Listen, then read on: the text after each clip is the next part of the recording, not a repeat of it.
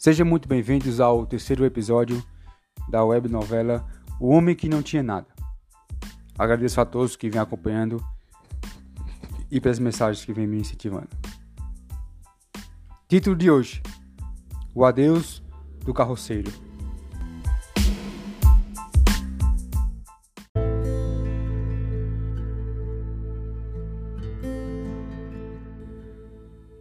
Uma decisão que não poderia simplesmente tomar sozinho. Ir para São Paulo era um sonho de quase todo nordestino, contudo se tratava de um tiro no escuro. Mas o que Josué tinha a perder? Nada. Lajedo, em meio a crises financeiras, nunca deixou de ser um lar aconchegante. Uns momentos bons marcaram, não somente sua vida, e sim toda a sua família. Deixar para trás se tornou uma partida inevitável, contudo dolorosa. Ele caminhava com dificuldades devido ao efeito do álcool, e também pelas dores sofridas na feira. As ruelas da cidade pareciam curtas demais, e uma vez ou outra Josué se desequilibrava e caía. A mexaria que recebia pelo bode mal dava para fazer uma grande compra, e em sua casa o alimento, produtos higiênicos e íntimos estavam no fim. Tudo estava dando errado, e isso era o maior incentivo de querer de uma vez por todas deixar a gente e partir rumo ao sudeste. Pior que está, não tem como ficar. Nem sempre a mudança é necessária. Às vezes a resposta pode estar no mesmo lugar, é apenas uma questão de paciência. Josué tinha um respeito enorme pelos seus tios, os quais ele próprio os rotulava como seus pais, pois devido ao assassinato de sua mãe e à fuga do seu pai, somente eles os aceitaram. E em raros momentos em que, seu, em que seu orgulho se desfazia, era para seus tios que ele encontrava soluções.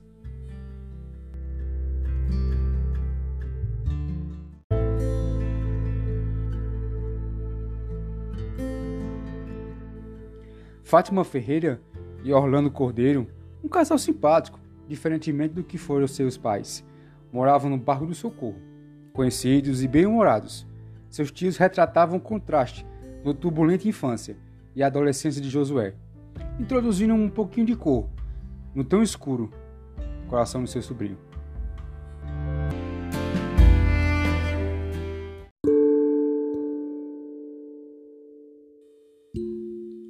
Seu pai, José Raimundo, era um comerciante bem estruturado financeiramente pelos arredores da cidade de Canhotinho. Tinha uma facilidade dos negócios, devido à sua lábia, para persuadir os compradores. O que lhe desse para vender, o mesmo conseguia lucrar, onde poucos tinham sucesso. Conheceu uma cigana nessas indas e vindas pelo sertão nordestino, se encantando instantaneamente. Um ganateador nato, a mentira era sua maior arma e a utilizava para seu próprio bem, fazendo quem quer que fosse cair em suas verdades. Para ter a cigana como sua, elaborava uma nova identidade aos pais da mesma, passando-se por um humilde pedreiro que prometia amá-la e respeitar quando for vivo. Foram meses de visitas e insistências para enfim ganhar a confiança tanto da cigana como seus futuros sogros. Fátima, sua irmã, não gostava muito dessa aventura de Raimundo e o conhecia muito bem, a sua fama de mulherengo que possuía. Por vezes já fora ameaçado de morte pelas bandas de Maranhão e também na Bahia. Entretanto, seu irmão era ligeiro e não deixava pistas. Todavia, sempre haverá a primeira vez e poderia ser a última. Com dois anos de relacionamento, José Raimundo e Maria Roberta, a cigana, se casaram, mesmo com a desaprovação de Fátima, que por vezes advertia sua, cunhada do erro eminente. Mas a mesma, coitada, já iludida e perdida nas falsas verdades amorosas do seu marido, caiu. Era tarde demais para voltar. Num casamento atribulado, Roberta foi separada de seus pais, que mal tinham notícias, pois Raimundo a proibia de tentar desfigurar sua imagem de bonzinho. Conhecer a verdadeira face de seu marido logo nas primeiras noites de cama. Raimundo era ciumento ao extremo, ignorante, ganancioso, egoísta, possuidor e viciado em jogos, fumo e álcool. Mesmo com Roberta grávida, ele não mudava e demonstrava emoção para com seu filho. O mesmo dizia ter muitos espalhados pelos cantos e apenas seria mais um. Fátima era a única que tinha força de encarar seu irmão e pôr as rédeas na finalidade de apaziguar o momento até o nascimento. Quando Josué nasceu, a vida de ambos tiveram relances de uma família, digamos, normal. As brigas diminuíram e seus vícios controlados, contudo a ausência de Raimundo para Josué cortava pouco a pouco o laço entre pai e filho.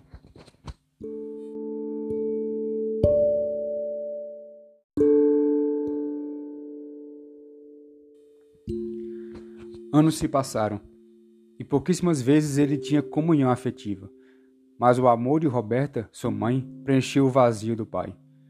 Raimundo não presenciou os primeiros passos, nem assistiu aos jogos de futebol de seu filho. Nem tampouco esteve presente quando Josué começava a tentar escrever seu nome. E quando ele contente exibia, apenas recebia uma frase fria. Não fez mais nada que sua obrigação. Diante disso, o pequeno Josué escolheu o cabo da enxada, ao invés do lápis e caderno. Para que estudar, se nunca seria um doutor? Seu pai sempre jogava isso na sua cara. Quer ser um homem? Larga essa porcaria de estudos e me ajude na roça. Isso sim vai dar futuro. Não é porcaria de escola, não. Coisa de vagabundo. A distância apenas aumentava e o pequeno Josué não conseguia sentir mais nada além de temor para com seu pai pois novamente Raimundo retornou ao descontrolado homem do princípio. Era tardezinha, Josué brincava com uma bola feita de meias no terraço de sua casa, quando Raimundo, alcoolizado, literalmente caiu do cavalo, com a calça aberta e as marcas de batom na camisa. Roberta, a qual lavava as roupas, foi chamando aos berros por seu marido. Mulher, cadê você, sua rapariga? Ainda não terminamos. Eu paguei pelo serviço completo. Raimundo ao ver daquele jeito, a raiva a possuiu, de maneira que a fez descontrolasse. Onde inferno você estava? Que, que marcas são essas? Não acredito nisso, seu filho da puta. Pá! Pois a bater nele. Você me respeite, seu miserável vagabundo. Foi atrás de rapariga? Não é isso? Eu sou sua mulher, seu porra. Mulher? Tu não vale nada. As raparigas valem mais a pena do que cada centavo que eu gasto enquanto você só me causa problemas. Puxou do bolso a carteira e começou a contar dinheiro. Quanto lhe devo pelas trepadas? Assim que pagar o dinheiro, suma da minha vista. Só que seu dinheiro é na sua mãe. Roberta chorava enquanto corria até a cozinha. O pequeno Josué tinha apenas 14 anos e estático presenciava aquela perturbadora cena, sem ao menos piscar os olhos. Sua mãe voltou com uma faca na mão, descontrolada em prantos. Eu vou lhe matar! Eu vou lhe matar! Pare, parem, por favor. Nenhum deles percebeu Josué assustado e chorando, no sussurro suplicar. Raimundo, mesmo embriagado, retirou a faca das mãos de Roberta e deu um tapa em seu rosto, fazendo-a sangrar. Sua mãe ao chão, ao chão chorava e gritava de raiva, de dor e de arrependimento. Humilhada, perdida. Josué correu na direção de sua mãe e a abraçou. Manhã! Manhã! Ele olhou enfurecido ao seu pai e vociferou. Se bater mais uma vez em minha mãe, eu vou. Está me ameaçando, garoto. Ramundo levantou pelos cabelos. Me respeite, seu fresco. Eu sou seu pai. Faça o que bem entender com ela e com você. Não me invente desobedecer, seu infeliz, pois você não significa nada. É mais um filho que eu jogo nesse mundo. Dentre todos que eu tive, tu é o que mais me arrependo de ter feito. Era melhor que sua mãe carregasse um rolo de arame na barriga do que ter parido.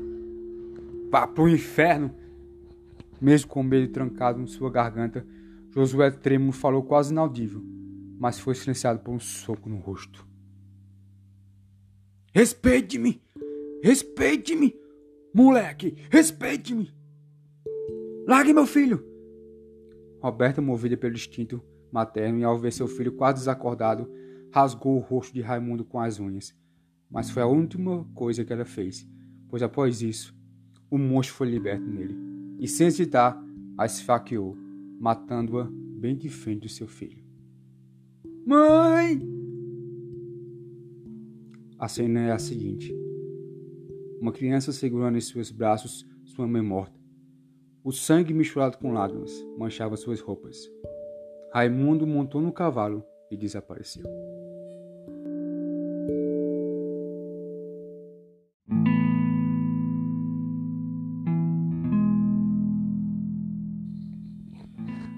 Apenas um dia pode modificar por completo todo o sentido de uma vida. Não era dessa maneira que Josué desejaria se despedir de Lagedo, nem sequer ao menos deixá-la. Contudo, levaria sua cidade onde quer que fosse. Com a consciência pesada, ele cambaleava pelas ruas do socorro. Entretanto, acenou para um carroceiro, que vinha descendo ladeira abaixo. Ei, espera aí! A voz embriagada de Josué parecia cômica, e do senhor que conduzia a carroça recebeu apenas reprovação. Vendo que o mesmo passaria sem parar, literalmente ele pôs na frente do jegue. Mandei você esperar, você tá surdo? Está ficando louco, homem? Sai da minha frente, seu bebo. Ou passo meu jegue em cima de você. Eu não estou atrás de confusão não, amigo. Apenas quero uma carona até o cemitério. Vai para aquelas bandas. Eu tenho um cara de ser ônibus ou táxi para casa. Oxi, segue seu rumo e não me azoe. Tenho que tirar mato pros meus bichos. Quando o senhor iria atiçar seu jegue, Josué, com a feição tristonha e os olhos marejados, encarou. Se ele estivesse são, nunca demonstraria aquela fraqueza. Todavia, a bebida revelava sua verdadeira face. Ô senhor, eu quero visitar minha mãe.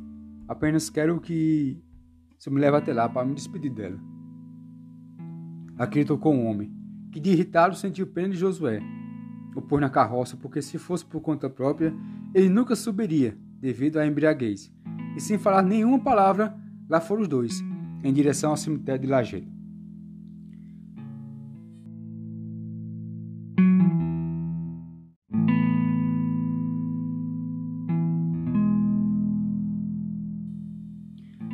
Ficava longe do socorro, muitos metros percorridos por um olhar curioso do carroceiro para Josué, o qual se encontrava cabisbaixos.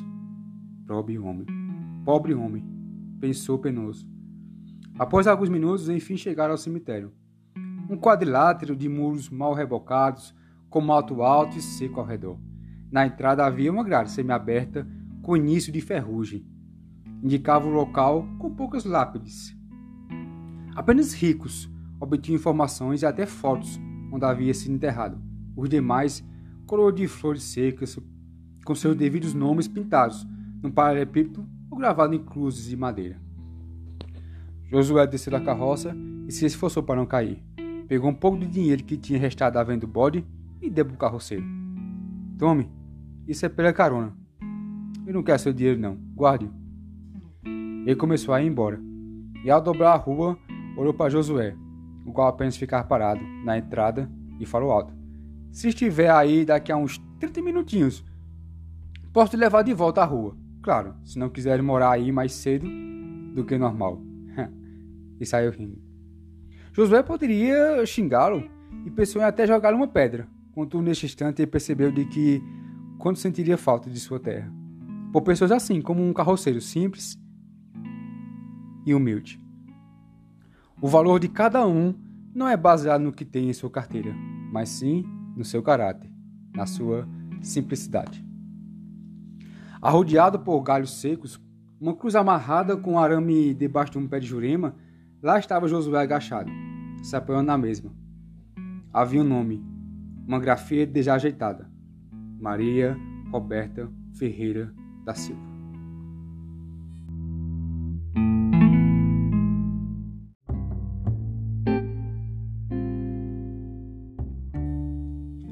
Faz tempo que eu não lhe visitava nem na manhã, iniciou Josué com um sorriso forçado, tentando esconder as cicatrizes do passado, engolindo a saudade segurando as lágrimas com as pálpebras fechadas. Se a senhora soubesse como ajeitar uma merda, a senhora ficaria feliz em saber que está morta. Sorriu, mas veio misturar com o soluço. José foi estar bem, graças a Deus. Nunca fui um bom marido, nem perto disso. Sou ignorante e a trato como um animal. Mas sabe que desgaste posso fazer, mãe? Eu não pedi para ser assim, sabe?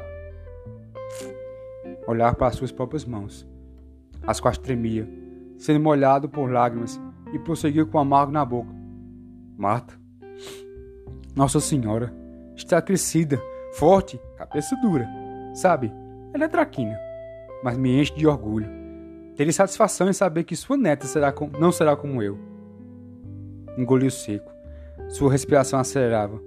Ele iria chorar. Contudo, se levantou, deu as costas para a cruz e observava ao fundo Lagedo. Vim aqui para lhe informar que irei para as bandas de São Paulo. Fazer minha vida lá, mãe. Dar um futuro melhor e não morrer nessa porcaria de cidade. Sei que levaria uma surra por essas besteiras. Se ao menos pensar, ah, se eu vou morrer de fome, não é melhor lá amanhã. Ouvi dizer que tem povo da gente que está enricando. Quem sabe Deus não dá uma chance para conceder. Pelo menos para José e Marta, uma vida melhor. A senhora acredita que um safado e um político babando prefeito me atacou. Aí a senhora acha que, eu fico, que ficou por isso mesmo? Que nada, eu dei um murro antes. Eu tenho tanto nome desses políticos, são tão mentirosos. Mas seu ano de contar sua aventura na feira mudou repetidamente e retornou a ficar sentado. Imagina como se fosse o colo de sua mãe. Eu não tenho mais nada, mãe. Não tenho outra opção a não ser sumir daqui. Eu não queria, mas o que eu posso fazer? Estou sozinho, com medo de errar, e também iria me arrepender se não tentar. Então estou aqui para me despedir e pedir a sua bênção. Irei falar com meus tios e a partir e assim que estiver tudo certo, a senhora vai me ver. Eu ainda lhe darei orgulho e serei melhor do que aquele rolo de arame que meu pai me disse que eu ia ser. Não suportou ao lembrar aquela expressão e chorou. Por que foi embora? Socou o troco da árvore. Era para eu ter matado ele. Raimundo merecia morrer não você. Outro soco, com mais força. Sua doença criava um reflexo de seu pai no pé de Jurema, e isso atiçava. Era para você ter morrido, porque matou minha mãe. Covarde, vagabundo, miserável. Sangue corria de sua mão, e somente assim percebeu o quanto estava indo longe demais. Sinto sua falta, Roberto. Se tivesse vivo, eu colocaria juízo em minha cabeça. Quem sabe não seria uma pessoa melhor. Eu poderia ser uma pessoa diferente do que me tornei. E o orgulho Josué se tornou frágil. Ei, bebo! O carroceiro, carroceiro havia retornado. Vai descer agora? Aproveite que eu estou indo para a rua. Josué logo conteve suas emoções, vestiu a máscara habitual. Mas ao virar-se em sua direção, não conseguia esconder as mãos ensanguentadas. O carroceiro, preocupado, perguntou: Está tudo bem contigo? Você é médico agora? A resposta bruta de Josué indicava que ele estava de volta, e aquela figu figura fragilizada havia deixado juntamente com sua mãe. Desculpa aí por minha ignorância, apenas não está sendo um bom dia para mim. E mais uma vez, agradeço pela carona. Nem me aveste mais, todos nós temos problemas enquanto outros aí enriquecem. Mas a gente vai endoidar? Essa pergunta parou por segundos na mente de Josué. Por vezes, foi tajado de louco. Assim que o doutor, vindo de Recife a Lagedo, o descreveu. Só que numa linguagem mais, digamos, frescas.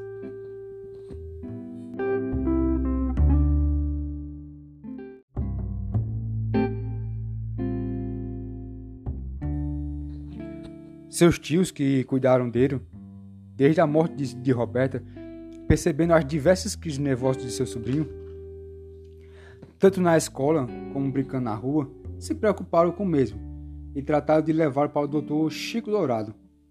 Inicialmente, Josué não queria ir. Em plena juventude, era rebelde demais para obedecer quem quer que fosse. Entretanto, o respeito que Marta tinha para com ele o controlava. E assim se consultou Após horas e horas de conversa com seus tios, diante do passado do paciente e exames laboratoriais de laboratório, foi descoberta uma patologia neurótica chamada de TEI, transtorno explosivo intermitente, que faz com que, que haja ataques descontrolados devido ao sistema nervoso perante a distúrbios causados pelo emocional danificado. Ou seja, Josué, após esse dia, se tornou dependente de remédios para controlar os ataques, na finalidade de que não causasse futuramente infartos, derrame ou hipertensão.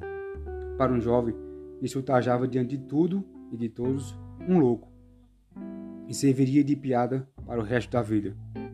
Para os seus tios, Josué era mais que um doente, e sim a maior vítima de um sobrevivente do inferno, no qual nenhuma criança merecia.